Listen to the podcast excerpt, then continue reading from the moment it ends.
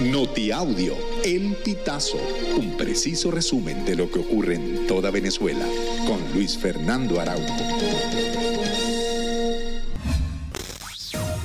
Amigos, bienvenidos a una nueva emisión del Notiaudio El Pitazo. A continuación, las informaciones más destacadas. Estados Unidos fijó la fecha del 30 de noviembre como plazo para que el gobierno de Nicolás Maduro defina varios aspectos políticos cruciales para la próxima elección presidencial prevista para 2024.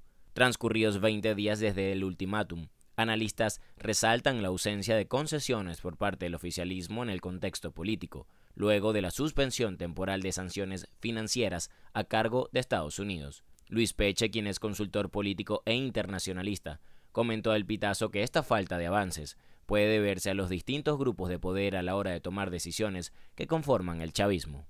Venezuela recibió otro grupo de migrantes venezolanos deportados de Estados Unidos.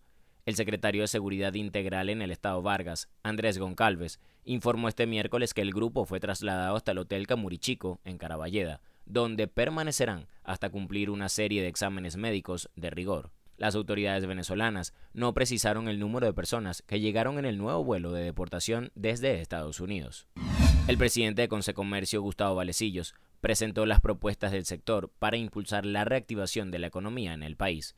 A propósito del evento, manifestó especial preocupación por el desplazamiento de comercios de las regiones del país a la capital venezolana. El presidente de Consecomercio señaló que un tercio de la economía está centralizada en la región capital y mostró especial preocupación por el hecho de que el consumo en Caracas representa más de 40% del total.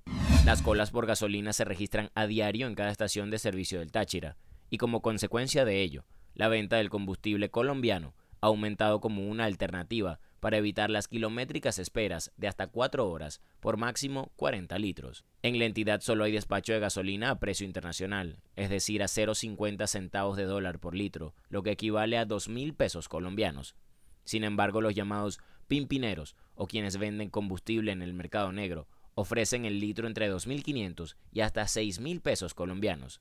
A pesar de este aumento, hay quienes prefieren comprarlo con sobreprecio. Largas colas, confusión y caos fue parte de lo que se vivió en todo el país durante el primer día del operativo especial de cedulación en las oficinas del Saime, jornada que se realiza previo al referendo sobre el Esequibo. En redes sociales, los usuarios denunciaron su descontento por las incomodidades que padecieron. Quienes se acercaron a algunas de las oficinas para intentar tramitar su documento de identidad se quejaron por la lentitud y poca información sobre el proceso. Amigos, y hasta acá llegamos con esta emisión del Notiaudio El Pitazo. Recuerda hacerte super aliado para mantener vivo el periodismo independiente en Venezuela. Narró para ustedes Luis Fernando Araujo.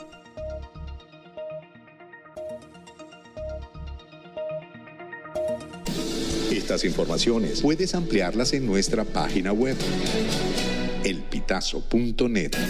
También recibimos tus denuncias vía SMS o WhatsApp a través del 0414-230-2934.